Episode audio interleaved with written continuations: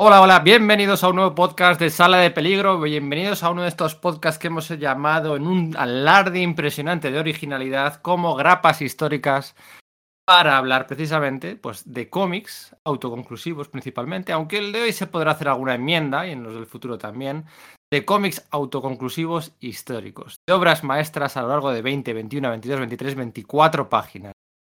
Y hoy, después de hacer un podcast dedicado pues, al episodio de ruleta de Daredevil con Bullseye, con Frank Miller y compañía, hoy cambiamos de acera, nos vamos a la distinguida competencia y hemos elegido, bueno, hemos, entre todos, porque aquí el público ha ayudado, la grapa considerada mmm, mejor, más importante, barra mm, que más gusta de los 80 años de, y pico DC Comics. Vamos a hablar de The Saga of the Swan Thing número 21. Vamos a hablar de lección de anatomía, vamos a hablar de Alan Moore, vamos a hablar de Stephen Bissett, vamos a estar de John Dolterman, vamos a hablar de un montón de cosas. Y para ello están aquí. Hola Enrique. Hola, ¿qué hay? Pues sí, grapa histórica, cómic histórico. Siempre de vez en cuando decimos, esto lo cambió todo. Hombre, todo no, pero cambió muchas cosas. Cambió la relación de, de DC con sus productos, cambió la, alineación de, los guionistas que en el futuro trabajarían con DC, con ese Alan Moore que iba casi en vanguardia de una nueva generación de guionistas, y cambió incluso un género, el género del terror, que tampoco fue lo mismo después de este cómic. Va a ser un programa muy interesante que vamos a hablar en verdad de muchas cosas, ¿eh? nos vamos a ir muy adelante y muy atrás. No, pero para hablar de una grapa media hora, más no, bueno, ahora, ahora veremos. Sergio, hola Sergio, muy buenas. Que media hora, dice. O sea, esto, no es de lo, esto no es de los que digo que tardamos 17 minutos en, en, ventilar. Bueno, intentaremos ser sucintos. Un saludo a todos. Primero, perdona Pedro, un saludo a todos oyentes y compañeros. Y sí, La Cosa del Pantano, número 21. Eh, bueno, La Cosa del Pantano, la saga de La Cosa del Pantano se llama todavía la colección, ¿no? Estamos hablando de la segunda iteración de la cabecera del, protagonizada por aquel monstruo de la ciénaga que originalmente crearon Bernie Wrightson y Len Wayne en los años 70 y que luego, bueno, pues a principios de los años 80 se le dotó de un nuevo título, dado que se quería capitalizar el, pues una película que salió de Wes Craven, protagonizada por un tal Dick Durock y por Adrián Barbeau, y que, bueno, en, para 20 números eh, pues se, se, se, ya se veía que aquello no funcionaba. Necesitaba sangre fresca. Y vaya que si hubo sangre fresca, o savia fresca, en este caso, ¿verdad? Sí, sí, sí. Bueno, para, para hincar los dientes en la. Bueno, voy a dejarme de metáforas florales. Hola, Íñigo, muy buenas. Hola, Pedro. Hola, compañeros y hola, oyentes. Eh, es, un, es un tarea, una tarea complicada, ¿eh? porque es un cómic tenido muy en los altares que a mí me parece brutalmente bueno, aunque quizás no tan bueno como se suele decir eh, sí le voy a reconocer un gran mérito. Que nada más leerlo me ha sido totalmente imposible soltar el tomo y he tenido que seguir contando, que seguir leyendo las historias de Moore y Bisset porque son muy buenos, son muy buenos. Eh, no es el. Bueno, a ver, no sé, ahora vamos a debatir. Eh, no es el mejor cómic de Alan Moore. Bueno, ahora hablaremos. Eh, para hablar de, de Saga of Something número 21, también está aquí Nerea. Hola, Nerea. Muy buenas, compañeros. Muy buenas a toda la gente que está escuchándonos. Eh, yo no me podía resistir a meterme en el fango de Luisiana hasta las cejas, porque me encanta esta saga de Swamp Thing. Creo que esta grapa lo cambió todo. Es una lección de anatomía y una declaración de intenciones. Es esa piedra angular que nos servirá para edificar un personaje que excede ¿no? a un mutante, excede a la mera mutación y se eleva, es algo más, es lo trascendental de Alan Moore. Y bueno, vamos a ver que desde luego un giro totalmente inesperado del personaje. Vale, os voy a pedir a todos que dejemos de decir Saga o Something, ¿vale? vamos a decir directamente Something o cosa del vale. pantano, pero vamos, una vez hechas las, las, introducciones formales, no vamos a ser tan técnicos con ese de Saga continu off continuamente, porque bueno, se ha conocido y editado siempre como la cosa del pantano, muchas veces aquí en España se ha editado a partir de aquí, aunque realmente la etapa de Alan Moore empieza un número antes. Vamos a hablar en teoría solo de esta etapa, pero yo de, esta, de, esta, de este número, pero yo sé que eso es imposible y que vamos a desbarrar mucho, mucho más. Me encanta el verbo desbarrar. Mi nombre es Pedro Monge, este es el podcast de Sala de Peligro, 170 y pico números sin hablar de la cosa del pantano de Alan Moore. Esperamos que sobreviváis a la experiencia.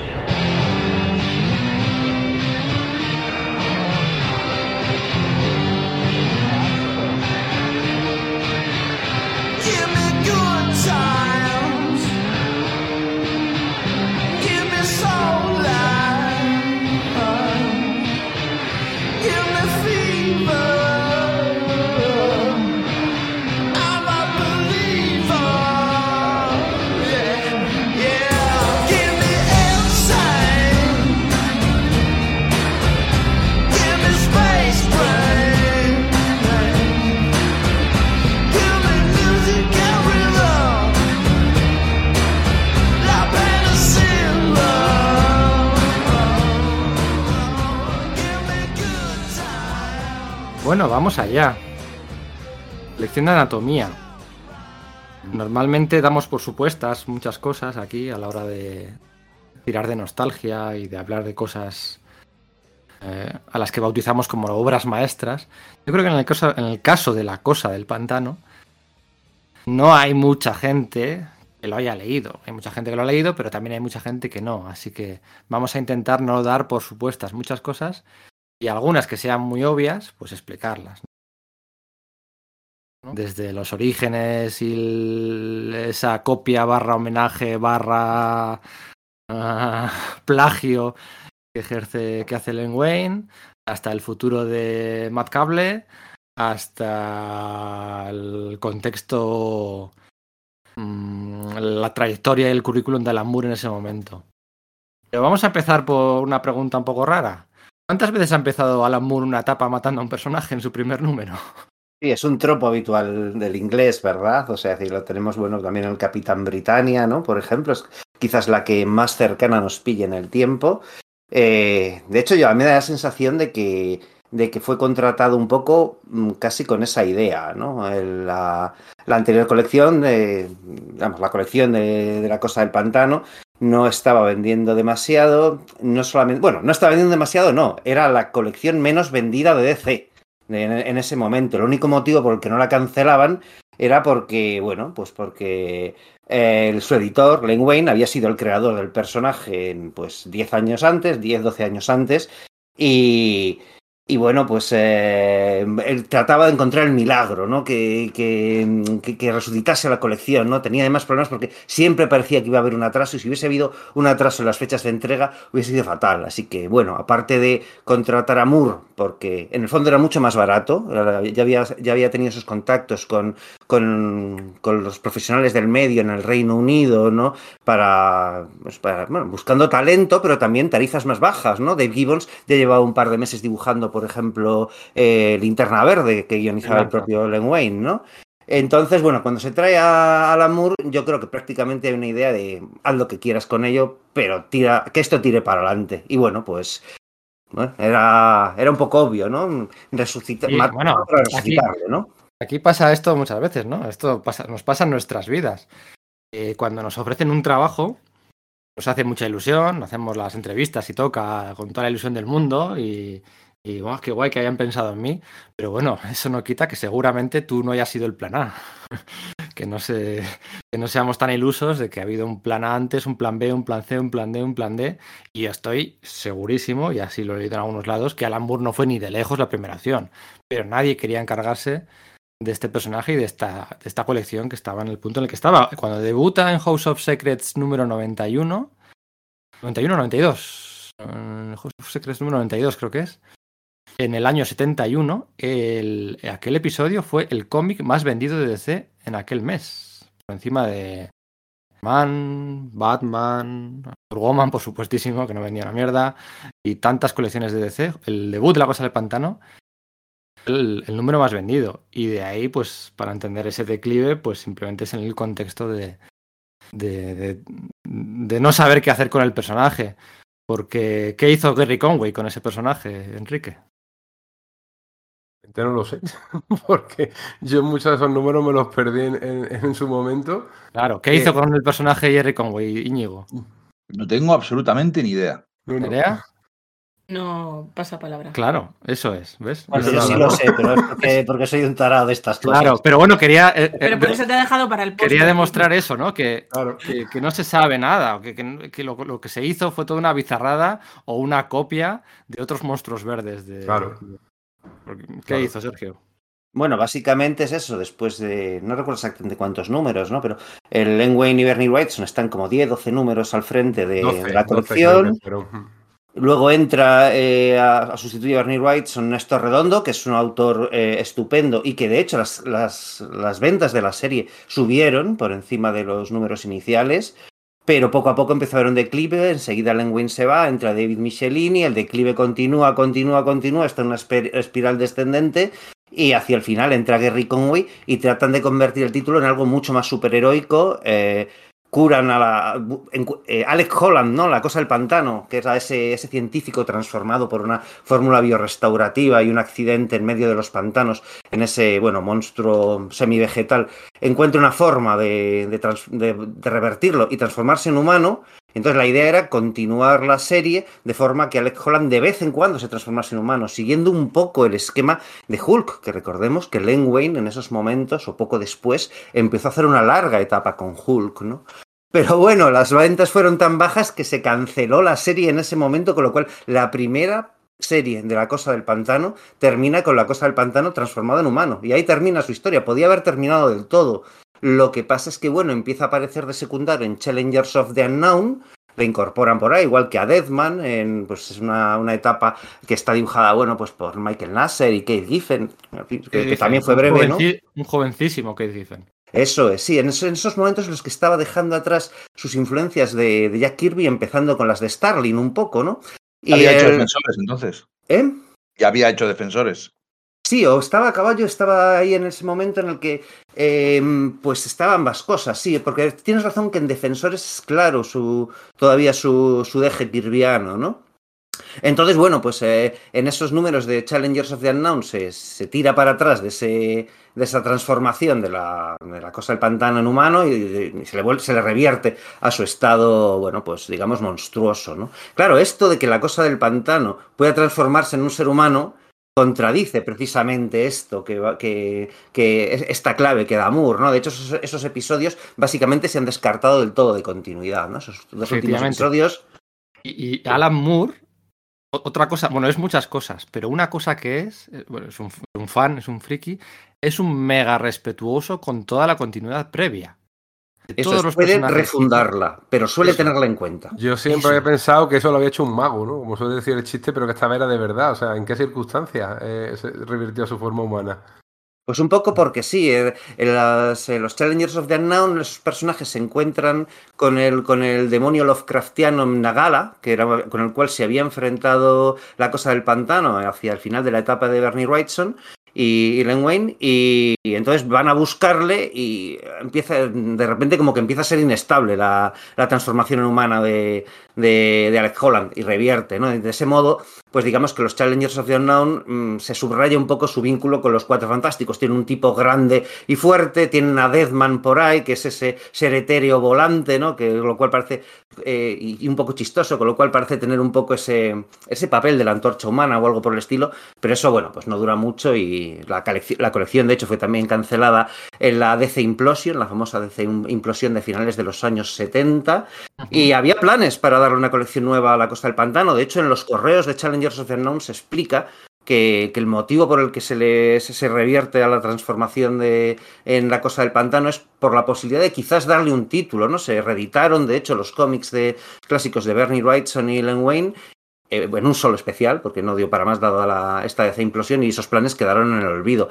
Como ya digo, se resucitó al personaje ya entrada la, la década de los 80, básicamente porque, bueno, se estrenaba una peli de, de, de Wes Craven basada en el personaje y empezaron a montarla. Paul Levitch dice, bueno, pues el único que puede, que tiene que dibujar esto es Tom Yates, ¿no? Que era un, tío que acaba de salir de la escuela de, de Joe Kubert, ¿no? Bueno, no, acaba, sí, acaba de salir, era de los primeros sí. Demasiado trabajo profesional, efectivamente, ¿no? Aunque le ayudaban mucho, pues sus amigos Tom Mandrake, Tim Truman, y luego, bueno, pues los dos que serán eh, los que se encargarán de la serie, especialmente con la, con la parte de Moore, Stephen Bissett y John Tottelben, ¿no? Eran sus asistentes, porque ahora les tenemos mega encumbrados como, Esto dioses y como gigantes y como, y como de los mejores dibujantes de la historia del medio, pero por aquel entonces es que, vamos, eran imberbes, o sea, es que... Que eran muy eh, jovencitos, tenían eran muy jóvenes. 24, 22 Claro. años, incluso Toteleben es más joven, es del 58 o 57. Sí, sí, sí, súper eran-. Bueno, pero entendían al genio, que no es poco. Sí, no, no, sin duda. El Es genio se lo curioso por- encontró, ¿eh? Que es la cosa. Sí, es el- curioso porque además eso, no eran... Eh, Totelben sí era un gran fan de la Cosa del Pantano, pero ninguno de esa generación lo era. De hecho, Totelben cuentan que se le ocurrió la idea esta de los tubérculos alucinágenos que creciesen del cuerpo de, de, de la Cosa del Pantano una fiesta en casa de Tim Truman como en 1978, ¿no? Esto se quedaron un poco flipados. ¿Qué el pasaría en esa fiesta? Claro, es un poco lo que, la idea que, te- que, que pu- que puedas tener, ¿no? la, idea que da esto, ¿no? Pero el caso es ese que empiezan con esta colección de la saga de la Cosa del Pantano y empiezan ya tarde, porque se adelanta el estreno de la película y Tom Yates, que es un dibujante excepcional, pero muy lento, bueno, pues eh, empieza, tiene problemas eh, desde el principio para entregar a tiempo, ¿no? Eh, le tienen que ayudar sus amigos. De hecho, al principio, esa, esa, esa asistencia que le hacen ni siquiera es oficial. Empiezan a ser eh, acreditados más adelante, pero empiezan a hacer fondos y cosas por el estilo ya en el primer número de La Cosa del Pantano de, de Martin Pasco y, y Tom Yates, ¿no? Ah, o sea que a, a principios de los 80 todavía no se acreditaba a los autores, ¿eh? Yo pensaba que eso... Esto era como que se echaban una mano los entre amigos, no era, Vale, no era tanto un. Posiblemente ni siquiera estuviesen pagados, sino que eran un grupo de amigos. Entonces era como, tío, que no me da tiempo, venga, yo te voy dibujando estos fondos mientras tú tiras el resto de, de- de páginas. Cuando Como hacían eso, muchas veces firmaban como D.Hans, Divers Hands, eh, manos diversas, como un eh, seudónimo común, como diciendo esto lo ha hecho un montón de gente, pero no nos dejan ponerle el nombre a todos, porque la verdad que ni siquiera cobraban, era como habéis dicho, eh, amigos del dibujante principal, echaban una mano y luego a lo mejor cobraban en cerveza. Alan Moore dice que cuando le llama el editor Len Wayne, eh, que por cierto, Len Wayne fue editor de Watchmen posteriormente también, ¿vale? Como el- conocemos de sobra la faceta como guionista barra creador del de Len Wayne, ¿no? Bueno, eh, Lobezno, el Jan Size de la nueva patrulla, la patrulla X y demás, ¿no? Cuando, cuando llamó a Alan Moore, Alan Moore eh, le colgó el teléfono. Se pensaba que eran sus amigos eh, haciéndole una, una inocentada por teléfono eh, ofreciéndole un trabajo en, en América, en la distinguida competencia en DC Comics, ¿no? Y le colgó el teléfono. Y, entonces, imagínate la cara de Len Wayne. Sabes que ya por aquel entonces llevaba como 10, no sé, pues 15 años trabajando en la industria del cómic, ¿no? Le había dado tiempo de ir, venir, ir y venir. Y le tuvo que llamar otra vez y decirle, mira, no, que esto va así, que tal, que no sé qué, no sé cuál. Acaba de salir el número 19 y necesitamos el número 20 para el mes que viene. Por favor, ayúdame y a ver si te, a ver si te animas a hacer esto, ¿no? Y Alan Moore, que por aquel, bueno, por aquel entonces yo creo que Alan Moore, sí, historias en color ya habrían salido publicadas. Pero vamos, que el 90% de su carrera habían sido cómics en blanco y negro, seguramente, entonces. Y Había empezado- Había empezado Miracle Man y, por supuesto, Capitán Britannia. Justo, esa, esa es la clave, ¿no? Eh, Brian Talbot cuenta una anécdota de que eh, le había dado tiempo ya a Alan Moore a enfadarse con Des Skin, el, editor de Warrior, la, la, revista en la que aparecía Marvelman, ¿no? Y que entonces estaban como que en un pub, eh, Brian Talbot y Des Skin, y Talbot le, está diciendo Skin, tienes que arreglar las cosas con Alan porque está siendo el guionista más importante y lo has cagado y tienes que pedirle perdón y tal. Y entonces de repente ven entrar a, a Alan Moore con una mujer que, que le invita a cenar, ¿no? Y dice, venga, voy a hablar con él, ¿no? Se acerca a Skin y esa mujer debía ser ya Janet Kahn, que era, eh, perdón, Janet Kahn, eh, Karen Berger, que era la, que en, el, que en ese momento todavía no constaba, pero ya era coeditora de, de, Lon- de Len Wein en La Cosa del Pantano, ¿no? Y entonces estaba allí para reclutarle. Entonces se le acerca de esa esquina a Alan Moore y le dice, oye, a ver si lo arreglamos y tal. Se queda así eh, Moore y se dice, Des, sí, Vete a tomar por culo, ¿no? Fuck you, le dijo, ¿no? Porque claro, ya le estaban reclutando para DC, ya había recibido esa llamada de, de Len Wayne y por lo visto eh, eh, Karen Berger ya se había acercado al Reino Unido para ultimar los términos del contrato. Todas formas, ojo, eh, que no estamos hablando de principios de los años 80, ni el año 81, ni el año 82, estamos hablando del año 84, ¿vale? Que a veces tendemos a, a, a contextualizarlo todo en el borde de la década de los 70 a los 80 y esto es el año 84, ¿vale? Bueno, por, por, por punti- por ser puntilloso, Bueno, el 83. sí, 84 Porque sale esto el- sale con fecha de febrero, de febrero del Sí. 84, con lo cual ya sabemos que todo se, aparecería a finales del 83 y esto se urdiría, pues bueno, no mucho antes, porque como digo, Sí, iban sí, con bueno. muchísima prisa. Y de hecho no es febrero del 84, esa es lección de anatomía, pero antes hace otro número, el número Eso es. 20, que se sale antes, que sería pues el enero del 84, pues sí, el 83. Pero vamos, que no es el año 80. Y lo que decía antes, Alan Moore tiene esa, ese respeto, ha tenido siempre en todas sus colecciones, ese respeto a los aficionados, de los que él ha sido uno más durante mucho tiempo, para respetar siempre la continuidad previa, ¿vale? Así como otros que han venido después, pues...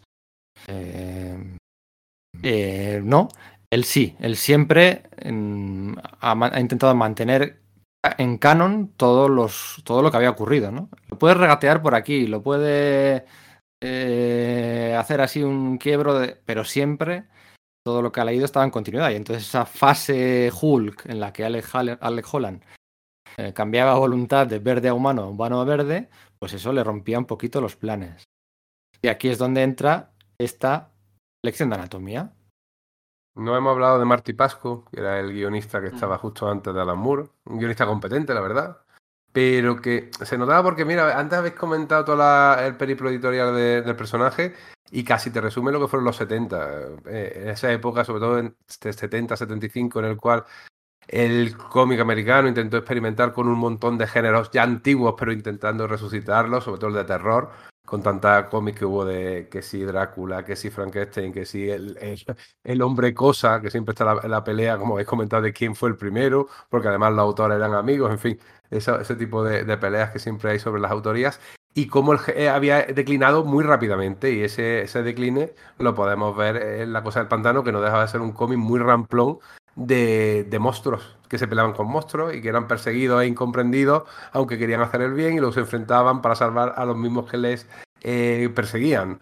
Eh, y era muy, eso, muy, muy tonto, muy ramplón, porque además eh, la cosa del pantano Bueno, viajaba estás casi bastante. describiendo la fórmula Marvel, ¿no? Con esa, Sí. con ese, Pero, pero con ese fíjate si, resumen. si era, si era tan claro, claro, pero tú sabes que siempre DC muchas veces ha ido un poquito por detrás haciendo la, la, la misma, la misma jugada, ¿eh? siempre un pasito por detrás muchas veces, no siempre, pero, pero es así. Pero esa, esa idea de, de cómic eh, parecido a Hulk, claro, eh, me, me acuerdo de que esos cómics de Marty Pasco que sí he leído, viajaba bastante la cosa del pantano.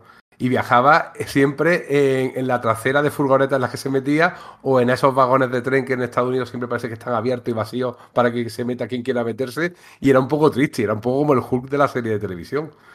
que la cuestión está en que eh, Martin Pasco era uno de esos guionistas que era- había empezado en los cómics, pero ya estaba trabajando en la televisión. Entonces, como se había hecho la película, yo creo que la idea era hacer una especie como de, de cómic que fuese atra- atractivo para no los lectores habituales de cómics, sino los que hu- hubiesen visto la película, les gustase y se imaginasen cómo podría ser una, una serie de televisión de la cosa del pantano. ¿no? De hecho, yo creo que se nota bastante al principio. Eh, El cómic que vendía en sus últimos 19, 20, cuando lo cogía Alan Moore, vendía 17.000 ejemplares. Aquellos que no sé cómo no lo habían eh, anulado ya porque. Básicamente porque ínfimo. Wayne insistía, Claro. insistía y no paraba de insistir. El- el- Y- claro. Y, y el- y- pero ya sabéis, es eso, que, que cuando un cómic es- llega tarde a imprenta, supone un gran, un gran un descalabro para la editorial, porque eh, las imprentas les cobran prácticamente como si el, el cómic hubiese sido impreso, porque, bueno, pues es parte de sus contratos, la gracia de las imprentas es que esté funcionando permanentemente, etcétera. Y estaban siempre al borde del, de- de- del retraso, primero porque Tom Yates iba,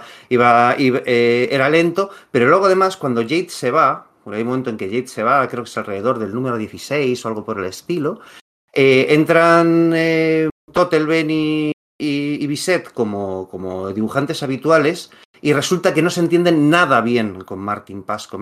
Le, pasa una serie de, notas de cosas que les gustaría dibujar, en plan, queremos dinosaurios, queremos un niño que se encuentre con un mono sobrenatural, queremos... Y entonces eso desmoraliza muchísimo a, Mar- Martin Pasco. Y, Pasco empieza a tener problemas para hacer sus guiones para La Cosa del Pantano, además está muy ocupado en su, en su carrera televisiva, haciendo episodios de Back Rogers y cosas por el estilo, y, y empieza a entregar súper tarde. Entonces, mm, Pasco entrega tarde y Totelben y, y, y, y Bisset se tienen que pegar unas panzadas de muchísimo cuidado de última hora para no entregar tarde, ¿no? De hecho, ese primer número 20, que es el, en el que entra Alan Moore, no está dibujado por Bisset y por Totelben, porque tuvieron que pedir un reemplazo por quién era. Ay, Fue. Eso es, fue Dan Day, El hermano, de el Jim hermano Day, de sí, Jim señor. Day, eso es. Eso es, eso es, eso es. Pobre Jim Day. Murió muy Sí. joven y era muy bueno. Mm. Martín Pasco ya estaba metido en televisión y estuvo metido en televisión mucho tiempo. ¿eh? Luego series animadas como la de los X-Men y muchas otras que conocemos y que nos gustaron en su día.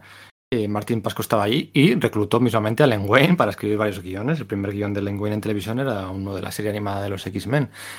Así que, bueno, pues gente como Christos Cage o Mark Guggenheim y toda esta gente que, que ha sabido bailar en Steven Seagal y compañía, han sabido bailar en, ambas aguas. Em, Alan Moore, una de las razones por las que acepta este, este proyecto, cuenta, en muchas entrevistas se forma, bueno, pues con su, humor inglés, em, cuenta que durante, durante una o dos semanas antes de que recibiera la oferta de Len Wayne, había estado poniéndose a prueba él mismo sus capacidades como guionista, e intentando relanzar reinventar un personaje, ¿no? Venga, el, peor personaje que se me ocurra, voy a, voy a imaginarme en mi cabeza cómo podría relanzar sus aventuras y hacerlo atractivo. Y ese personaje, casualmente, fue el que eligió, fue de Hip, ¿vale? De Heap, que como todos sabéis, es el personaje que es el, el, bueno, creado en el año 54, una cosa así, es el que realmente es el precursor, ha pasado Enrique por encima, ¿no? Que si la cosa del pantano o el hombre cosa, ¿cuál fue antes? ¿Cuál- uno, uno otro, ¿no? Tal, no sé qué, compañeros de piso, de, ¿eh? la, la realidad es que los dos son una copia bastante descarada de este de Hip, de unos, no sé, 20 años antes, ¿no? Del 54. Sí, Y- Sí, es del 54, pensaba que era incluso anterior, que había, porque era de este, este que parecía en Hillman 42, Periodicals, del, ¿no? cua- del 42, del 42, del 42, sí, sí, perdón. Eso me sonaba, que era de la, de- que es finalmente de la Golden Age, ¿no? Como que, creo que parecía la misma publicación que Airboy. Sí, no sé por qué tengo 54 en la cabeza. La, la- la peli de, de, Anatomía de un asesinato es posterior. Bueno, da igual. Em, entonces, claro, co- 58, como, Sí, la anatomía Eh, del asesinato. al 59, final de hecho. 50, 59, sí. Entonces, claro, él tenía frescas unas ideas con un posible hombre cosa, cosa del pantano, porque había estado practicando con ello. Así que una de las razones por las que acepta es hacer este, este, esta etapa la serie. A ver, Íñigo y Nerea, que estáis un poco callados. No, Cuando- estaba, pensando, estaba pensando que eso parece ma- la, ma- la magia que haría Alan Moore, ¿no? O sea, ¿qué, qué taquiones son esos? Se pone a ensayar con el- sería la magia de Morrison. Morrison es el que siempre hace cositas que se parezcan a lo que quiere conseguir para luego conseguirlo. Y, y, y Alan Moore odia eso, ese tipo de magia. Pero eso es otro Bueno, tema. El número 20 acaba con la cosa del pantano tiroteada. ah, bueno, pues no necesita saber mucho eh, por, por, por, por malos, los malos, de, los malos del, del momento, ¿no?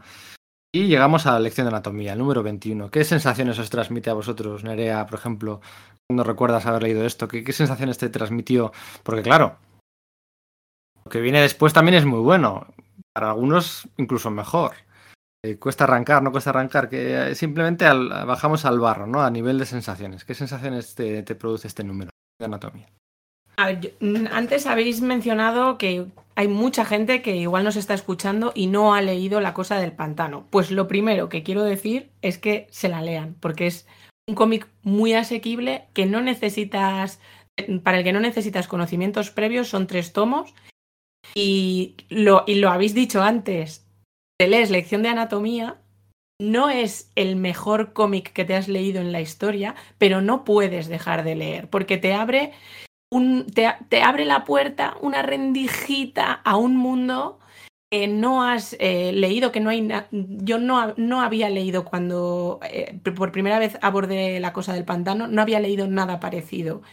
Eh, y digo más, el siguiente número, que es Empantanado, sí me parece uno de los mejores cómics que he leído en mi vida, pero no sería posible sin lección de anatomía. Es decir, este número hace posible todo lo que vino después. Hace posible que la cosa del pantano no sea un superhéroe, porque lo habéis mencionado, no es un superhéroe al uso, no es, pues sí, lo fácil es, eh, venga, identidad secreta y identidad mm, ser humano normal, ¿no? Me pongo el traje, me quito el traje, me pongo la gafa, me quito la gafa.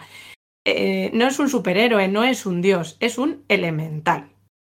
Y esto es posible porque no es Alec Holland, es el pantano que piensa que es Alec Holland. Pero en el momento en el que se libera de eso, en el que empieza a liberarse de eso y en el que él se da cuenta de eso, es capaz de mucho más, ¿no? Es, eh, no, no quiero destripar a nadie que no se haya leído No, no. la saga, pero, pero bueno, es, es, es, es la, eso es la rendija que nos, nos enseña Alan Moore.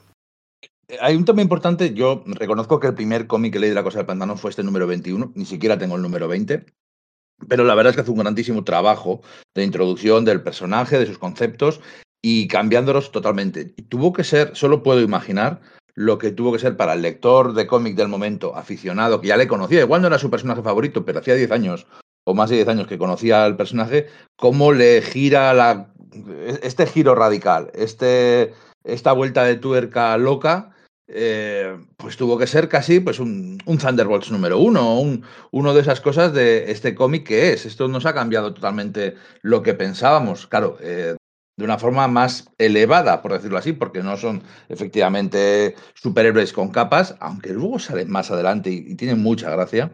Eh, pues solo puedo intentar ponerme en, el lugar del que lo vivió. Como no lo viví, sí que puedo decir que es que es muy disfrutable porque está muy bien escrito. Está muy bien escrito, está muy bien dibujado y es muy buen cómic. Lo que te, lo que te cuenta eh, con, ese, con esa narración eh, del diario de Jason Budro, del hombre florónico, un villano de segunda o de tercera de DC, que de pronto se convierte en un monstruo terrorífico, en un, un auténtico monstruo por dentro y por fuera, eh, es hipnótico. Eh, Y es lo que hace, lo que hace Moore, lo que, que- que lo que nos lleva, como dice bien Nerea, te hace una rendijita, te coge de la mano y te baja, te, te mete dentro de- del agua, en- del, del ciego, del, del, del barro y de las, de las plantas, y ya no puedes salir. Es, esa es la, la- la- la gran virtud de este cómic. Y luego puntualizar que, aun, aun siendo un cómic muy antiguo, has dicho, está muy bien dibujado. está muy bien dibujado. Eh, eh, no, no, no, no. No, no, como que muy antiguo, no, que es del 83. Los cómics antiguos son de antes de que yo naciera. Olvídate. Bueno, yo he hablado con mucha gente que le dices, no, pero es que esto está muy bien, jo, pero. Ah, pero eso es muy viejo, ¿no? Bueno, sí, vale, es de- no es, es de los 80, sí, pero es, es arte. Eh, más adelante se narra, para mí, el mejor orgasmo escrito, dibujado que he leído nunca jamás en mi vida. O sea, es arte en tinta. Los Muy ritos de la primavera. Sí. Esa- Una maravilla. A ver, aquí te encuentras por un lado, a ver, eh, que no parece de los 80, en los 80 estaba, había un George Pérez, había un Birna, había un Walter Simonson, en 80 fue un, eh, una década de los grandes dibujantes realmente. ¿no? Claro. Pero verás, si tienes razón en el sentido de el cuidado con el que tratan Totelven y Bisset, Bisset y Totelven, sobre todo Totelven, el, el entintador, las texturas.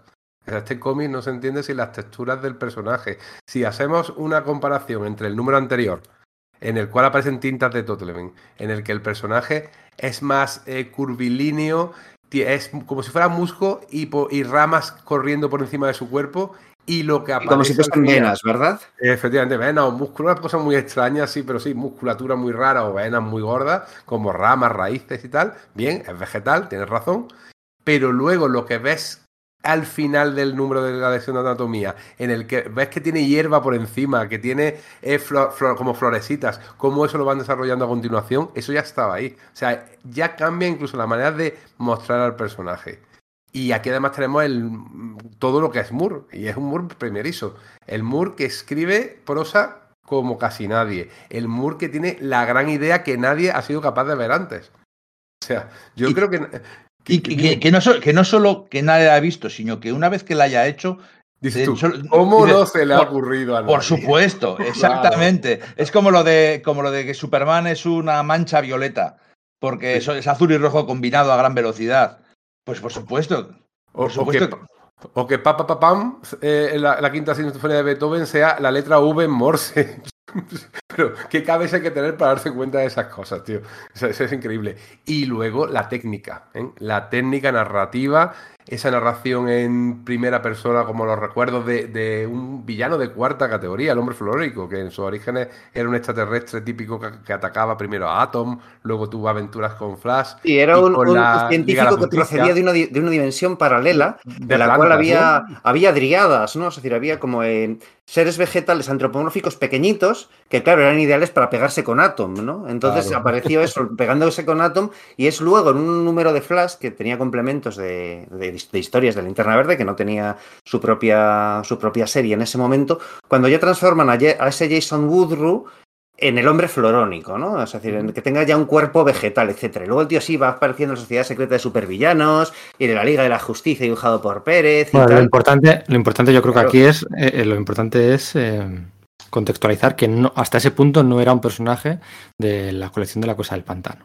Eso es. Vale, Y además era un claro. personaje enormemente minoritario. Era un ser casi desconocido. Bueno, es que de hecho, Totelben y Bisset no conocían al personaje y pidieron a DC que les pasasen eh, material gráfico al respecto y les pasaron las fotocopias que no, que no conseguían entender. Entonces, casualmente, Bisset se encontró un par de, de números de estos en un mercadillo y así le pudo dibujar, pero era como, joder, lo que sabe el inglés este, ¿no? Digo, digo, no premio al que me digan qué película sale el hombre flórico. El hombre Y la de florónico. Batman. Sí, la de, eso de es, la de, de- George Clooney, ¿no? Batman, la y- Batman Robin. sale- El jefe de Uma Thurman. Hiedra- Sí. ¿quién hacía- ¿De quién hacía Hi- Hiedra Venenosa? Uma Thurman. Porque, porque más adelante Neil Gaiman en Orquídea, en Orquídea Negra se pasó por el forrete que, que Jason Woodrue fuese un tío venido de otra dimensión y les resta- restableció como un grupo de científicos que, que eran, bueno, pues Alec Holland, Pamela Isley, la, la futura hiedra venenosa, y Jason Woodrue, que habían, que habían estado trabajando sobre el tema de la vida vegetal acelerada. ¿no? Eh, Gaiman, pues no se sabía eso, de que, de que en un principio era un tío que venía de otra dimensión. Entonces esa fue la versión que luego, como eso se publicó después de Crisis, pues digamos que quedó como lo canónico para Jason Woodrue, ¿no? El hecho de que era un tío que se había olvidado que venía de otra dimensión. Parecía que era un, un tío de, En, la- de este mundo. el- en Orquídea Negra empieza con un tío saliendo de la cárcel, ¿no? Eh, sí, efectivamente. Aquí Lección de Anatomía, ¿cómo empieza? Con un tío tío saliendo de la saliendo de la cárcel, efectivamente. Jason Woodrue, sí, señor. Acabo de asociar. Madre mía, Gaiman, tú. Eh, Bueno, le contrataron muy- por eso. La idea era que fuese un Sí, sí, sí. tener Sí, más sí, Alan sí. Moores por ahí, ¿no? Claro. sí, sí, sí. Pero además era muy inteligente. Bueno, hemos hablado eso- antes de los elementales y luego Gaiman llegó y hizo los eternos. O sea, el, Sí. el gran admirador. Y que todos los admiradores sean como Gaiman, ojo, ¿eh? Eso es, ¿no? Y además amigos, ¿no? Sí. Por eso. A Matt Cable. em, eh, Matt Cable le, le- le- le- le- le metió en un coma a Alan Moore, ¿no? Pero- Le meten un coma, en un coma a Alan Moore, eso es. Sí, después de ¿Pero la- ¿Le eh, mata? ¿Le mata a Alan Moore? No, no, le mata a Alan Moore, no, eso fue en el Creo que 80. Fue que fue Rick Based que lo Rick mató. Based. Vale, Mm. vale.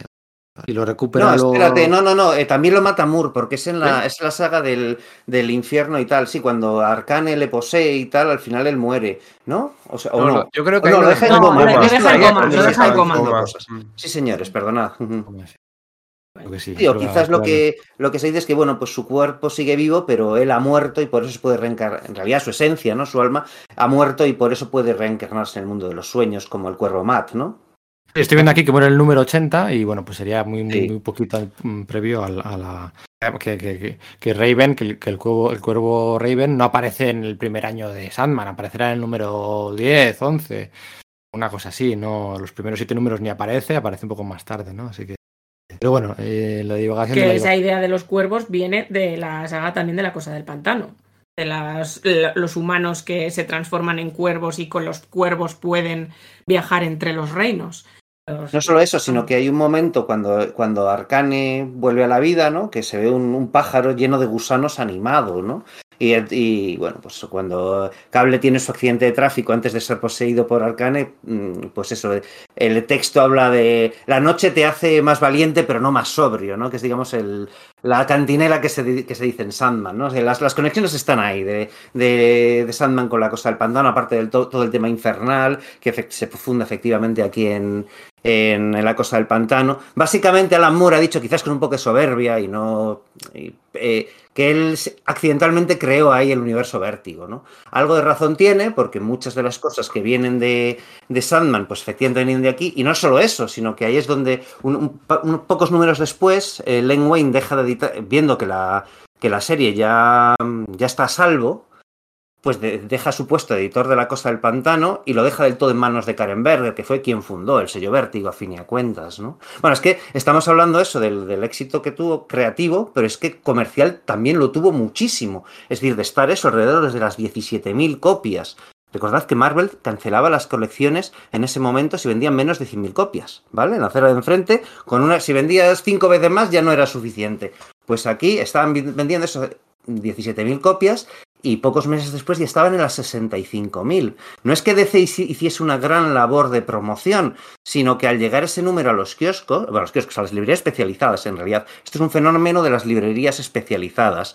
Eh, Los libreros lo leyeron y le decían a sus, compradores, oye, llévate esto, léetelo, ¿no? Se hablaban de anécdotas en las que decían, mira, llévatelo, si no te gusta, mañana me, lo devuelves sin problema, yo te devuelvo el dinero, pero te lo vas a quedar. Y sobre todo por las enormes mm, buenas críticas que Don Thompson le dedicó a ese, número en The Comics Buyer Guide, ¿no? De hecho, Thompson compró una caja entera de, de- ejemplares de ese número y por cada suscripción de The Comics Buyer Guide regalaba un número de esto, ¿no? Porque lo consideraba algo con lo que había que, bueno, pues que, la gente tenía que descubrir. Eso no se podía quedar ahí y no podía ser que esa colección se cancelase, ¿no? Eh, ya os digo, DC, por lo visto, bueno, Totelben y Bisset y Rick Beat dicen que apenas, ahí en esos momentos apenas se promocionó, pero sí que hubo una promoción interna, el, el boca a boca, el boca a oreja, el, bueno, también está, a ver, los libreros, los libreros especializados también eh, pusieron eso en marcha sus mecanismos igual que hicieron con el Thor de Walt Simonson, el, el- éxito del, del Thor de Walt Simonson en sus primeros números, esa, esa, esa portada con la cabeza a caballo de, de Rayo Beta Bill, fue un fenómeno que viene en principio porque los libros especializados se, es- se esfuerzan en que sus clientes eh, eh, quieran comprarse ese TVO, ¿no? Esto es, bueno, pues parte de lo mismo, pero es que ya os digo, pasa de 17.000 a 65.000 ejemplares vendidos al mes en muy pocos meses, ¿no? El primer número de repente pasa eh, también en muy pocos meses de valer 95 centavos a cotizarse a 30 dólares, que era un auténtico pastizal en ese momento, ¿no? Y todavía no estaba el mercado de trade paperbacks tan, tan, tan lanzado, ni muchísimo menos. Bueno, tardaría un tiempo todavía en, en editarse en trade paperbacks, ¿no? O sea que fue un éxito creativo pero- y comercial. Pero, pero aún así, comercialmente no es uno de esos cómics que tanto ha vendido, que tanto lo ha petado, y como, como muy, muy bien decía, no tan. Sí, mucha gente ha leído La Cosa del Pantano, pero no es un cómic que sea tan leído, seguramente porque son 40 números, porque es una serie regular. Eh, no es una miniserie de 12 números o de 8 números eh, que se puede entrar en un tomo y es muy fácilmente regalable. Eh, seguramente por eso no se le suele poner a la altura de Watchmen.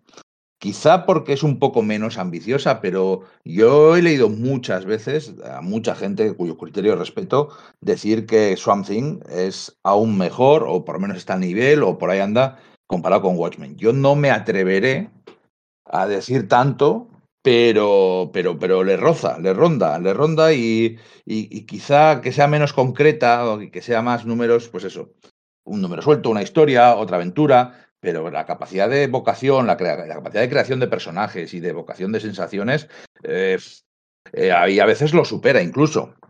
Bueno, la, aquí, aquí decía Nere antes que se ha publicado en tres tomos. eh, sí, es cierto, generalmente se ha publicado en tres tomos. De hecho, se ha publicado hasta, hasta en, tres tomos deluxe, ¿no? Estos de portada, bueno, tamaño más grande, portada de acetato. eh, supongo que lo redondeo a 50 euros. No, bueno, podría mirarlo en la, podría mirarlo en la página web de, Universal Comics, ¿no? Que es nuestra tienda de cabecera y de confianza, las dos cosas para todas las compras de productos, eh, bueno, pues de, de novedades, ¿no? La novedad pura y dura, a la rica grapa, al rico tomo, en Cómic Universal. Em, yo tengo la edición mixta, digamos, la edición que em, publicó Planeta sobre la campana eh, cuando perdía los derechos de DC, publicó los dos primeros tomos y luego el tercero lo publicó lo publicó ECC, respetó el formato, evidentemente cambió el, el logo, ¿no? En vez del logo de la bolita de planeta, el logo de ECC y eran tres tomos, pues no sé si eran 30 o 35 euros. Mira, lo voy a mirar, tre- 35 euros, 35 euros. Pero eh, 35 euros, ¿cuántas páginas? Pues muy bien de precio, ¿eh? 35 euros, 400 páginas. Esto, esto ahí no lo ves. Eh, No, pero, pero- claro, esto, esto De aquella época, er- era la época en que la época en que All Star Superman 20 do- eran 12 números a tamaño grande tapadura y valía 20 euros. Bueno, ahora en el Carrefour hay más baratos, ¿eh? Sí. Bueno, mira, mi Eh, tomo, mi, mi tomo es de 1950 pesetas de Norma. ¿Tú tienes el de Norma? Yo tengo la edición en blanco y negro de Norma. son más de tres tomos, son unos cuantos más. Y es verdad que el blanco y negro le hace mucho bien a la atmósfera de terror. Pero, tío, yo tengo la. Yo lo, leí también en blanco y negro, no de norma, sino de dossier negro, ¿no? Eh, este tomo, o sea, este TVO se publicó por primera vez en España, en una revista de terror que había pasado por varias editoriales, las típicas revistas antológicas tipo Creepy, e Eerie, pues había una que era dossier negro, también muy popular, porque, bueno, que fue muy importante en su momento, ¿no? Y la llegó a publicar 5 y 5 empezó a publicar material de las de las series de terror de, de DC, House of Secrets, House of Mystery, etcétera. Yo, Entonces, vampiro. Eso es, por ejemplo, venía también el serial de Yo Vampiro de JM de Matisse y Tom Sutton en esos mismos números, ¿no? Y yo lo tengo ahí en blanco y negro y efectivamente te da una atmósfera de terror tremenda. Pero es verdad que el trabajo que Tatiana Wood se hace en el color en esta serie es una auténtica barbaridad. O sea, es precioso cómo juega con todas las tonalidades ya en este primer número, ¿no? Creo que luego ha sido recoloreada, no tengo muy claro ese dato, pero yo tengo, bueno, ya sabéis que mi estantería eh, no es, para nada homogénea, yo tengo con las cosas de 10.000 ediciones eh, junto, eh, cada, número, ¿no? Y juntando ahí una etapa completa, y, pero la tengo a, a color, ¿no? Entre 5 y eh, normalmente pues casi todo de 5, ¿no? Y no, todo de 5 menos el número de cabos sueltos, el primero de Moore, ¿no? Que, que no, que, no había, que no había sido publicado y que publicó. Planeta en estos tomos finitos, ¿os acordáis? Sí, sí. Y el trabajo de Tatiana Wood es una pasada. Es una pasada. Es Yo normalmente pasada. siempre me gusta el cómic en blanco y negro, me- sobre todo para el terror, pero aquí es que no es solo un cómic de terror, es mucho más. Entonces, ese plus creo que, hay que siempre hay que reivindicarlo. Nos acordamos Que bien siempre. contrasta el, el rojo que bien contrasta con el verde, ¿eh? es, es que es un contraste brutal. Y el amarillo, el azul para las escenas de terror, más nocturnas, más discordantes, con la sangre. Eh, en color es un espectáculo. No echa... Sí. Deberías dejarme esa edición, Íñigo y Sergio, para echarle un ojo. Pero, pero vamos, en- en col- yo de momento me quedo con el color. ¿eh? Yo soy medio, además- yo soy medio daltónico. Soy medio daltónico Ah. y, y confundo el rojo y el verde. Pero es que da- además, eh, me Total, da Total- pena el episodio del azul. Claro. Es que, por ejemplo, el, eh, eh, Tatiana Wood también jugó con el tema de decir, si es un ser vegetal, pensando en la fecha de publicación del TVO, le iba cambiando las tonalidades para que fuese más otoñal o más primaveresco. O sea, se iba jugando con ese Sí. tema, ¿no? De- de- entonces era una obra que es que es conjunto de todo, ¿no? Una de las cosas Bueno, que el número de las flores, que, les ha- que es, es una, es un rosal, que la cosa del pantano es un- se transforma en un rosal. Es que es que una pasada. es un espectáculo ver ese, ese, Sí, sí, ese sí, capítulo coloreado con el rojo, el verde, Gotham tomada por, por, por las el La explosión esta del suelo rompiendo el suelo de madera, saliendo el rosal, Sí. ¿no? Es, es que es- esta- tengo esa imagen grabada en la cabeza, ¿no? Es, es muy espectacular, ¿no? Sí, Oye, en sí, teoría, sí. en teoría íbamos a hablar de combinar- lección. En teoría íbamos a hablar de lección de anatomía. Sí, no sé, se nos, se nos está pirando. sí, sí, Eh, es bueno, ya verdad. solo falta que. engarilamos. Venga, a ver, ¿qué, qué opináis de John Constantine? Venga, ya solo falta eso. Decimos, Pues que es aquí que se bajaron de, Sting. de Robin, no es por nada. Hace de Robin. No, a ver, lo que habéis Robin, comentado. es, el, es el companion de la cosa del pantano, es el que le, el que le lleva el, eh, su camino, su compañero en el viaje del héroe. Es verdad. Lo habéis comentado de los colores, tenéis razón, porque es verdad que combinar el rojo y el verde es complicado, porque eh, te lo dicen muchas veces cuando estudias diseño, que como los combines mal, hace un efecto Navidad. No sé si habéis visto eso, bueno, seguro que lo habéis visto, y tenéis jerseys de estos rojos y verdes como motivos navideños cantosos, porque es que si los pones uno encima del otro Encarnos. es muy complicado de que, de que combinen bien, y lo consigue combinar estupendamente, siempre cambiando el tono. El efecto Alan Scott. Exacto, también. Pero en lo del tema del- de la edición, es que fue una edición remasterizada, que es un problema que denunció eh, José Villarrubia en, su- en- en su Facebook, que es que han cogido muchos cómics antiguos que estaban pensados con un tipo de tinta determinado y un papel determinado, lo han querido hacer con tinta actuales y papel actual y salen cosas horrorosas. Y pasó una edición de La Cosa del Pantano que fue muy comentada y muy, y muy criticada. Eh, es que aquí todo funciona, Alan Moore lo tiene todo presente. Y es de los pocos casos en los cuales te encuentra eh, ya el equipo hecho, porque él llegó después que Totem y Bisset. O sea, muchas, eh, todos sus proyectos, casi todos sus proyectos posteriores, él va de la mano ya de un, de un dibujante predeterminado que escoge para ese proyecto. Aquí no. Aquí se los encuentra, pero oye, hacen un equipo, luego ya tuvieron sus peleas, porque con quien no se ha peleado Alan Moore, sobre todo con Bisset, un, montón de años después, pero en aquel momento hicieron un equipo muy, muy bueno. ¿eh? Y no quiero dejar de alabar de nuevo las texturas de, de Totelben y lo sinuoso del dibujo y la narrativa. No sé qué tanto hay ahí de ellos, de los dos dibujantes, porque para mí van de la mano. Se nota mucho cuando Totelben no está. Y qué hay de los guio- en, en el guion de Moore, porque no puedo encontrar ningún guion de Moore, pero esa diagramación de página acompaña al 100% a las historias. Están con esas viñetas que cambian de tamaño, inclinadas, que tienen formas extrañísimas, que a lo mejor te coge un motivo vegetal y con ese motivo vegetal te hace las viñetas. Ya hay bastante aquí. Aquí hay una página. Esas, inclina- esas inclinaciones, esas diagonales que tú dices, bueno, se las he visto a a Neil Adams Claro. mm, 10 años antes y a nadie más. Pero, pero luego las encuentras en muchos, muchos, muchos, muchos cómics de la época y posteriores del amor. O sea, eso es así. Sí, pero, pero, pero, ahora, pero ahora Moore no se limita a decir, tengo mi truco controlado de las, de las dobla la viñeta, de las nueve viñetas y hago. No, no, me adapto y cambio mi estilo y cambio de la forma de contar la historia para lo que quiero contar, para el género que quiero contar. Que hay, o- que hay otros que no saben hacerlo y se quedan siempre con su truco. Sí, Eh, bueno, efectivamente, tiene- fíjate, estabas comentando esto de la pelea que tuvieron, que tuvo Bisset. Bisset, ya peleado con Alan Moore, ¿no? Comentaba que cuando recibió el guion de la lección de anatomía, rápidamente llamó a su amigo Rick Beach, que también era de la Joe Covert School esta, y uno de los que había ayudado a Tom Yates, y uno de los que, bueno, fue, fue luego el sustituto de Moore como, no solo a, lo- a los guiones, ¿no? No solamente dibujando la serie, ¿no? Entonces, cuando recibió el guion, llamó por teléfono a Rick Bates rápidamente diciéndole, tío, tengo entre manos lo mejor o sea, el, el mejor guion del mundo, ¿no?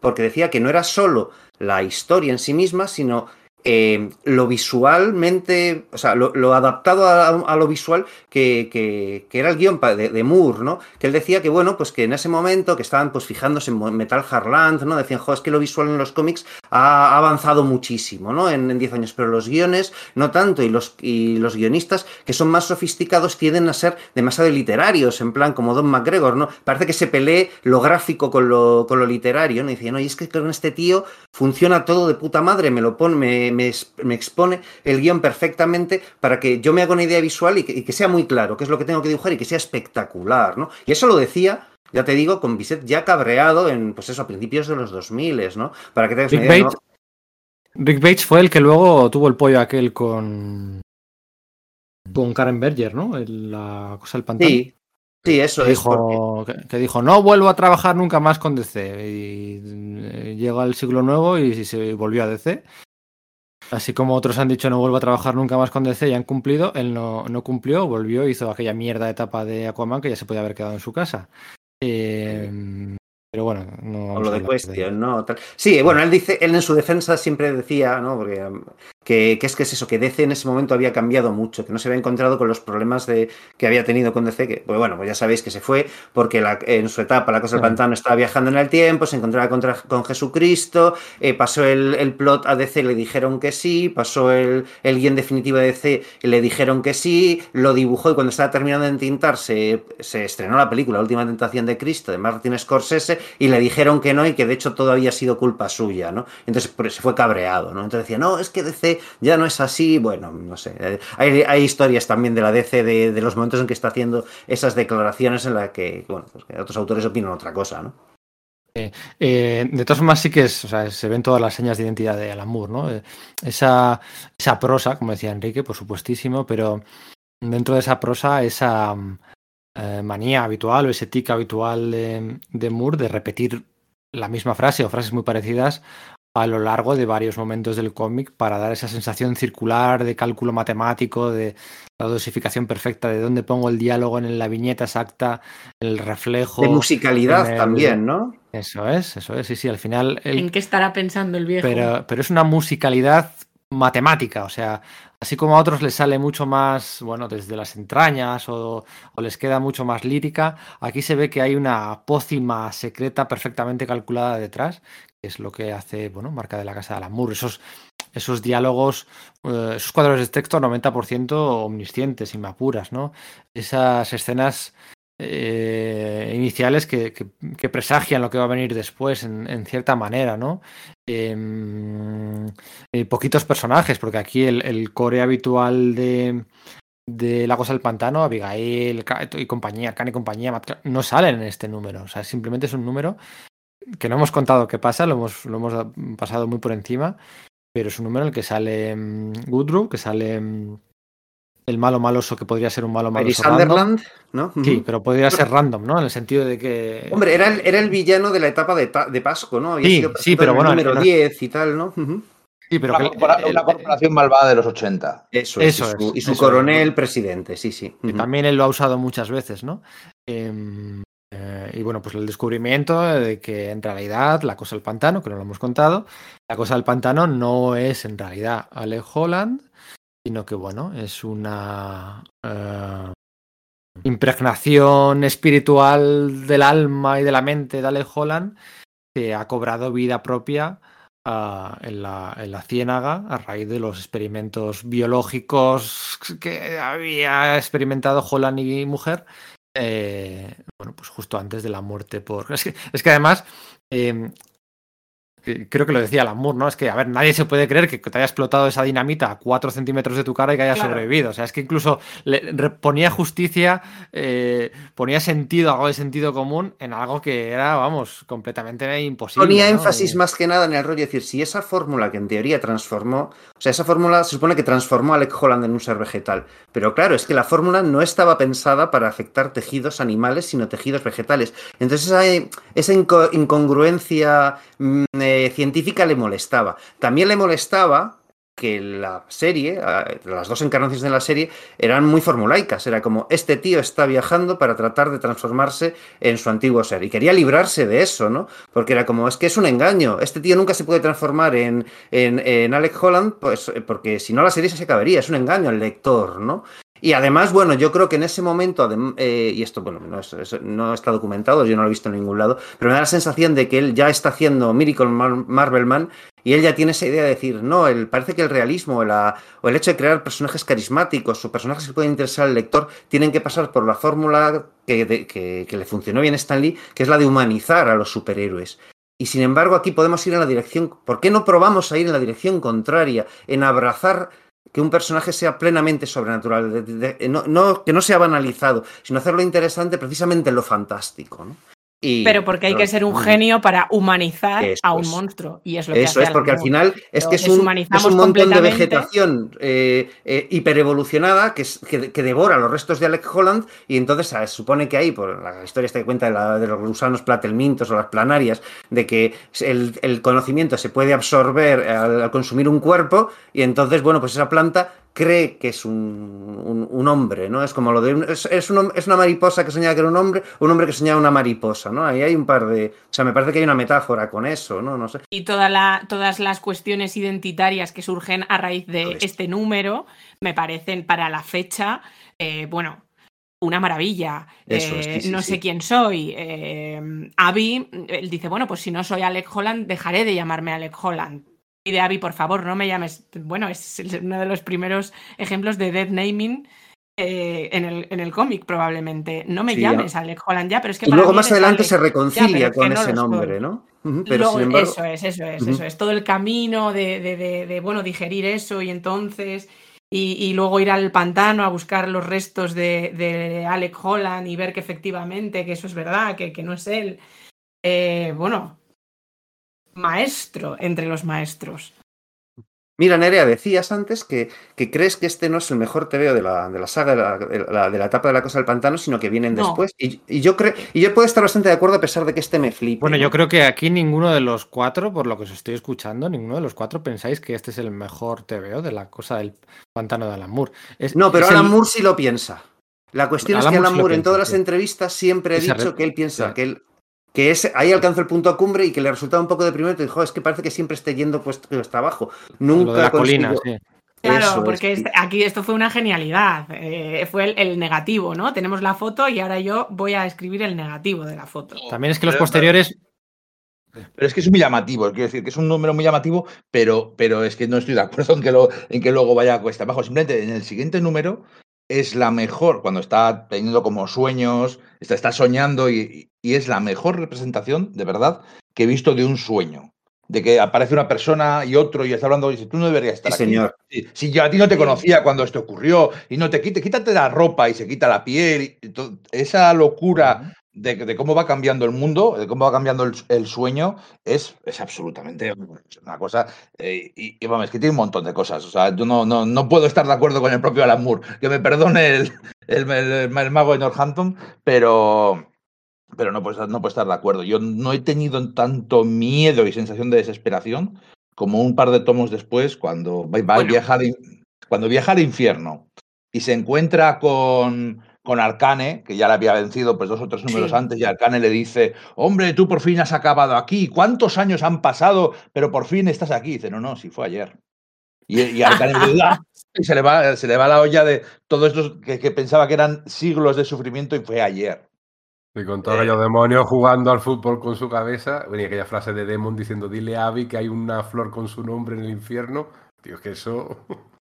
Por el Eh, presagio del propio. Watchmen, ¿no? Cada vez que Sí. dices esto de Arcane, cuando llega la cosa, cuando Arcane ha poseído el cuerpo de cable, se convirtió en un dios maligno y demás, y le, le dice, ven, tengo, tengo presa a Abby, ven a mi casa, a la casa a re- a rescatarla. Llega, se la encuentra y está muerta, ¿no? Dice, ¿cuánto, cuánto tiempo lleva muerta, no? Pues parece que le falta decir, lo hice hace 45 minutos, ¿no?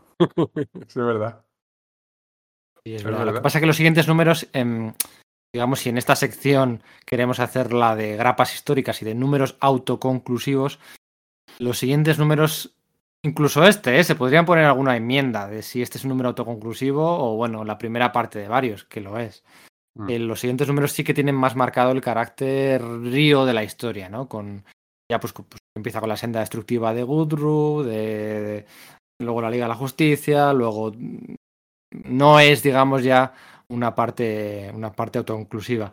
Eh, lo que respecta a la lección de anatomía, ¿con qué momentos quedáis? ¿Con qué viñeta? ¿Con qué, con qué secuencia os quedáis de la lección de anatomía? Yo con la con, con la- el brote verde saliendo del, del ataúd criogenizado. Mientras Uzru intenta explicarle al superjefazo, que es, además me encanta la alegoría, los superjefazos nunca escuchan. si me hubiese escuchado. Y ese brotecito saliendo de ahí. Tú dices cuando, le late el, le- cuando le late el corazón. en- Eso, eso te encanta a ti, eso, eso, eso, Ah, eso no te lo sí. voy a quitar. A mí me gusta No. el brote verde, a ti te No, gusta el corazón volviendo de a verdad latir, saliendo el cuerpo gris en, la, figurado. en la- en lo no crio- crio- en la- el cuerpo no criogenizado ya, ¿no? Los brotes verdes que decía aquel. A mí me gusta casi al final, cuando, cuando la cosa del pantano acaba de leer el informe del hombre flónico y pierde los nervios y rompe la mesa y el ordenador en, un grito de, de- de pura desesperación, de, De de terror vacío, existencial, ¿verdad? exacto, de vacío existencial. Eh, uf, es que ahí, ahí Bisset y Tableter y Tattelbaum, vamos, se, se salen por todas partes. Pues Es- mira, mi favorito sería justo después, cuando ya por fin coge a, a Avery Sunderland y le empieza a estrujar contra el mismo y la narración dice eso de ¿Habrá sangre? Me gustaría pensar que hay sangre. Bueno, en realidad no importa. La sangre no importa. Lo que importa es que muera, ¿no? Que casi parece una cosa que, que preconiza la- o, que, o que resume un poco el espíritu del terror que va a imprimir. Si vamos a meter cosas repugnantes, no nos vamos a cortar. Pero no es imprescindible. Lo que queremos es que te cagues de miedo. Ese es el momento que a mí me gusta. Porque Ay, al perdona. principio, sí, sí, sí, porque al principio, pero, pero entendido de otra manera, porque en el pri- al principio del capítulo, entre varios de los de esas líneas de Gudru que, va que van repitiéndose, dice eso de habrá sangre, habrá sangre, pero se queda ahí. No dice, no dice más, habrá sangre, y luego dice, habrá sangre, eso es lo de menos. Lo que importa es, lo que- es que muera, ¿no? O sea, le da, le da ese final circular que a mí me parece, me parece magistral, ¿no? Eh, con muchos detalles, ¿no? La, bueno, la, la, mm, el, el título de lección de anatomía con ese cuerpo es un guiño Sí. a, a la, mm, al póster, la película de eh, Anatomía de un asesinato. Preminger, Otro sí. Eso es. Pero el título en Eh, sí mismo es el cuadro, el cuadro de Rembrandt, ¿no? También, el cuadro este mezcla. de la lección de anatomía de- del, don- del doctor Nicolás Tulp, ¿no? Este. Sí. Me gusta mucho la, el ataúd, cámara criogenizada, mesa de operaciones, tal. Me gusta mucho la forma que tiene, porque tiene la forma de, de ¿cómo se dice esto? Donde les cortaban la cabeza a los... La guillotina. De guillotina, de espada de Damocles, ¿no? Tiene, tiene una forma, tiene... Me gusta mucho ese, ese diseño, me, gust- me gustan muchos detalles. La verdad es que podría quedarme con, las páginas me gusta. Quizá más, mira, lo de las, el- el- las bolas estas de que tiene el, el- que tiene encima de su mesa el el Sunderland. el- iba a decir Brandon Sanderson. eh, fíjate, fíjate cómo estoy. Eh, Sunderland, esas que, que el número anterior, ese, ese efecto de acción-reacción, ¿no? Me gusta mucho, a mí me gustaba mucho de pequeño. Son, son muchos los detalles y el color, o sea, es que no me imagino esto en blanco y negro. Voy a hacer el ejercicio. Sé que, han- sé que mira, José, sé que José Villarrubia, eh, que lo mencionaba antes Enrique, está preparando, está remasterizando el color de los números, le ha, enc- le ha encargado de DC la remasterización del color de los números de Wayne y Bryston. Para una edición, bueno, supongo que inminente, porque esto se lo leí yo hace ya. Y de hecho, hace poco o- ha sacado ya fotos de que le ha llegado lo que es su copia antes de que, se, de que sea publicada, así que debe estar a punto Eh, de llegar, ¿no?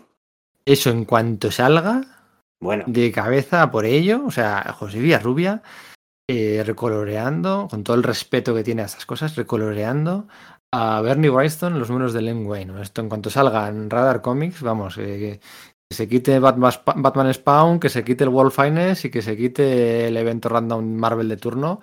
Eh, va a ir a por eso de cabeza, o sea, que se quite y las Artis Edition. por, por quinta vez ese, ese material, ¿no? Es así, o sea, porque es que lo quiero tener así, ¿no? Y claro, pues habrá que hablar lo que tú dices con la gente de Radar Comics, ¿no? La, ya sabéis, la, la tienda que para nosotros es principal para, para todo el tema del material, bueno, pues eh, de cómic de, de importación, ¿no? Eh, pues que en su página web, pues una vez que pasas de los 20 euros y este tomo no va a costar menos de 20 euros ni de lejos, ¿no?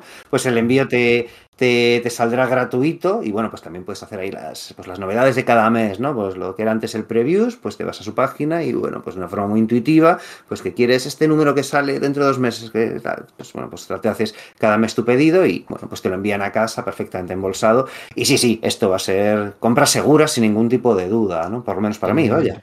Para los restos. Me encanta el fuera, el out of context de Sergio de te lo mandan a tu casa perfectamente embolsado. Es nuestra suministradora oficial. Bueno, yo no, yo no, yo todo lo que les compro, yo todo lo que les compro es grapa. Yo no, es que yo, es que yo, eh, yo, yo soy muy rarito. O bueno, rarito, ¿no? Igual todos nosotros somos, igual. somos gente No, especial. Sí, y rarito sí. No sí, somos raritos. claro. No, no, somos gente especial. Bueno, eh, yo los tomos, yo no tengo, yo no compro tomos en inglés. Yo compro todos los tomos, los compro en castellano.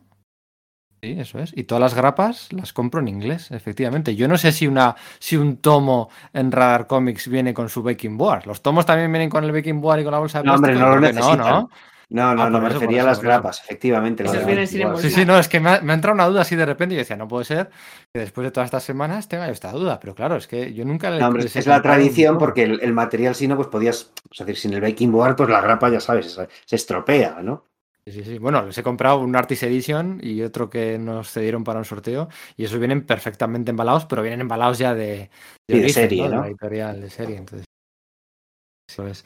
Em, de hecho, mira, el- hablando de Radar Comics y los cómics de importación y de actualidad, hace poquito ha concluido la etapa de RAM quinto, RAM V, con la cosa del pantano, con unos portadones, madre mía, los portadones, creo que han sido 16 números, unos portadones espectaculares. Y ha salido bien parado Ram V, ¿eh? de, de enfrentarse a, a, bueno, pues no este legado, pero sí a este, a este reto de, de un personaje que está muy quemado. O sea, es que un personaje que no ha sabido. Eh, muy peligroso de tratar. Brian Cabauhan se arrepiente oficialmente por todos los lados de, su etapa. Lo de Mark Millar también le dio una entrevista diciendo que estaba muy verde. Oh, pues a mí sí me, parece la, de Miller y, Morrison, sí me parece la, la única que ha aguantado bien el, paso del tiempo después de Moore, ¿eh? O sea, decir, creo que es la única que dices, bueno, mm, aguanta dentro de un orden, ¿no? Pero es verdad que todas las después, por muy meritorios que sean los esfuerzos y sean buenos, y la propia de Bates, pues estaba bastante bien, la inmediatamente posterior, es que es verdad, o sea, palidecen, ¿no? Porque es tan bestia lo que genera Moore desde este número 21 hasta el, no es que cuando se va en el 64, por- en el número 64 o por ahí, no recuerdo ahora, eh, claro, tiene que ser intimidante para cualquier autor y bueno, pues tratas, pero no, no consigues. Y pues no sé, a mí lo de, lo de Morrison y Miller sí me gustó, ¿eh? Scott Snyder y en los nuevos 52 la gente le gustaba.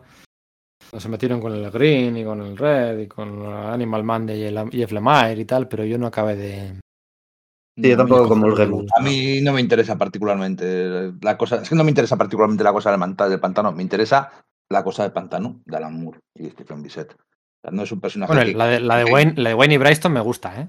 Sí, pero que Sí, a no, no, no- no necesito saber, seguir con que me cuenten las historias, más, más historias genéricas de este personaje.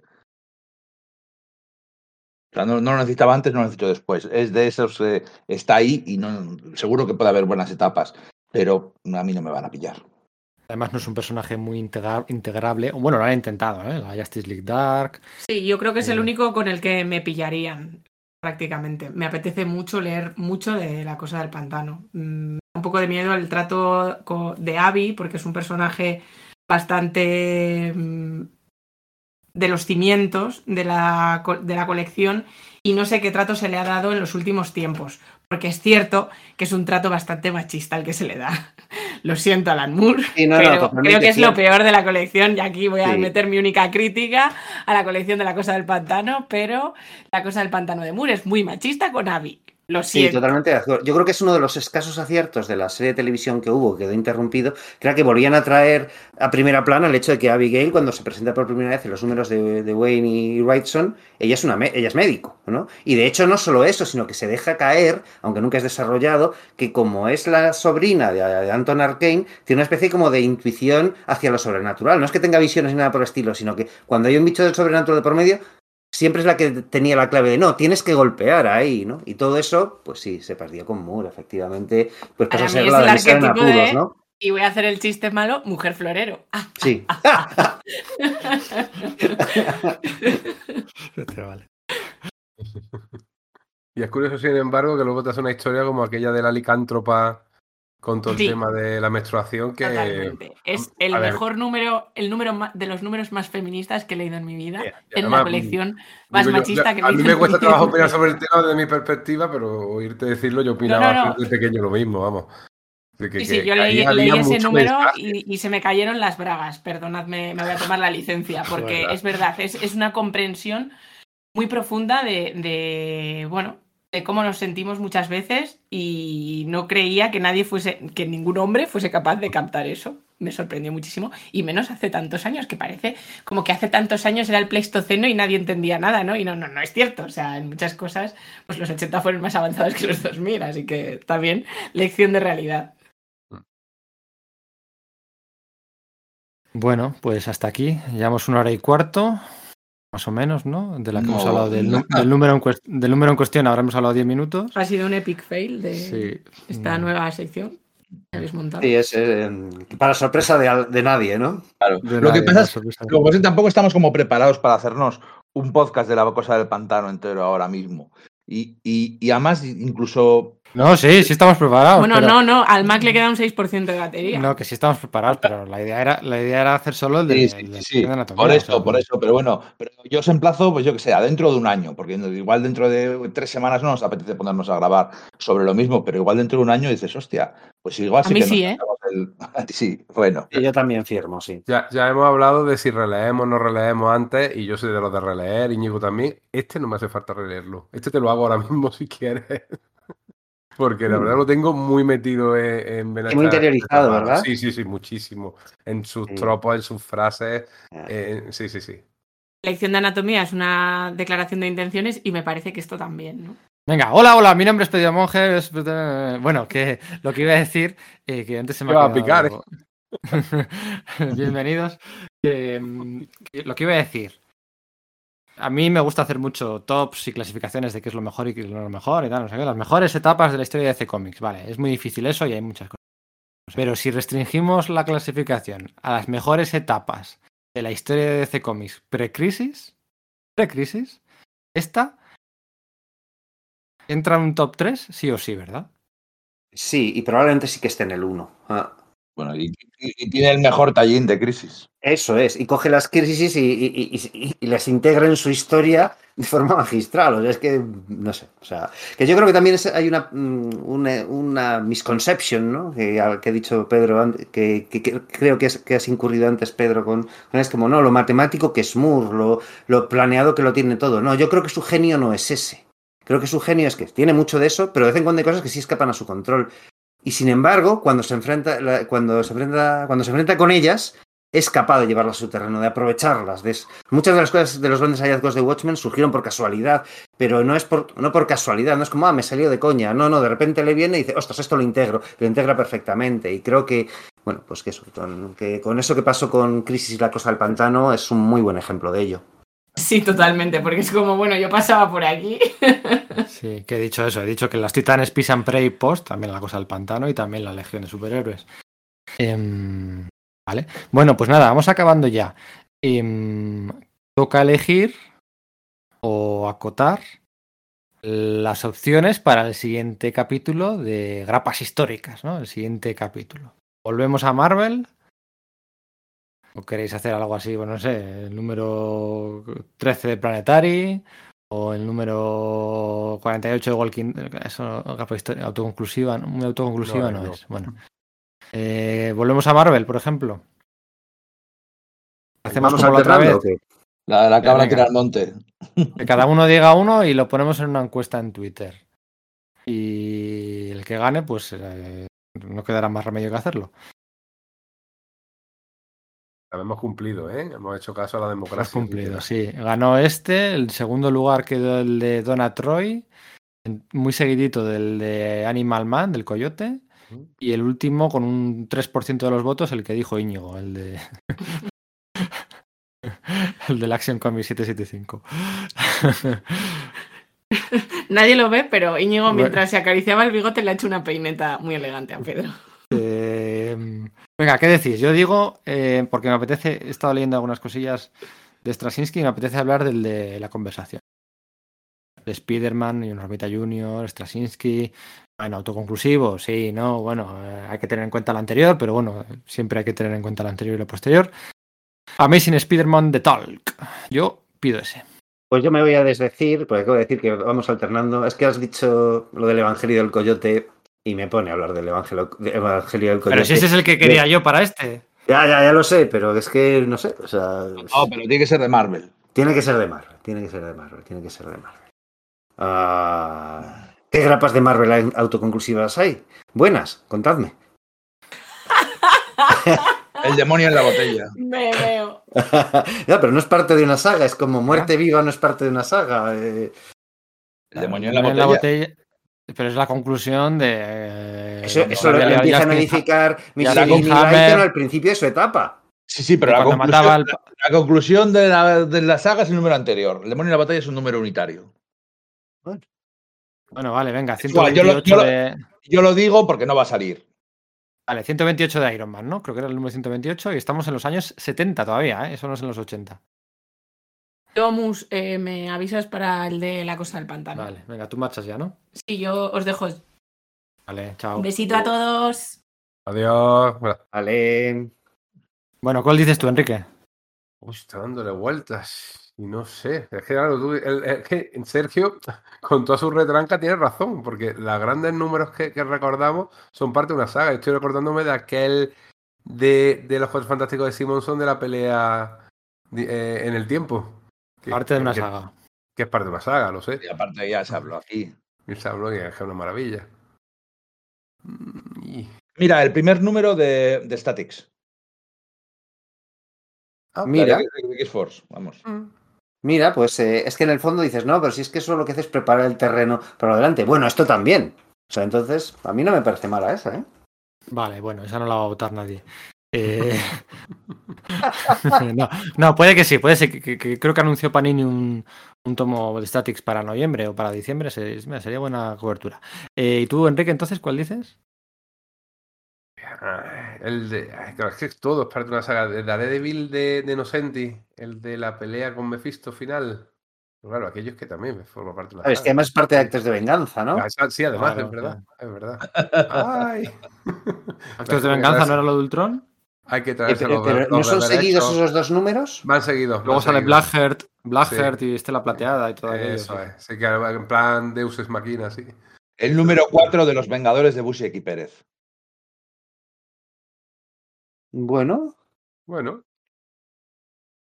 El posterior a los tres de Morgana. Ah, sí. bueno, no, mira, This Man, This Monster de los Cuatro Fantásticos. El número 51. Venga, venga, vamos a irnos lejos. Tienes razón. Sí, sí, sí, sí. Eso está bien. Vale.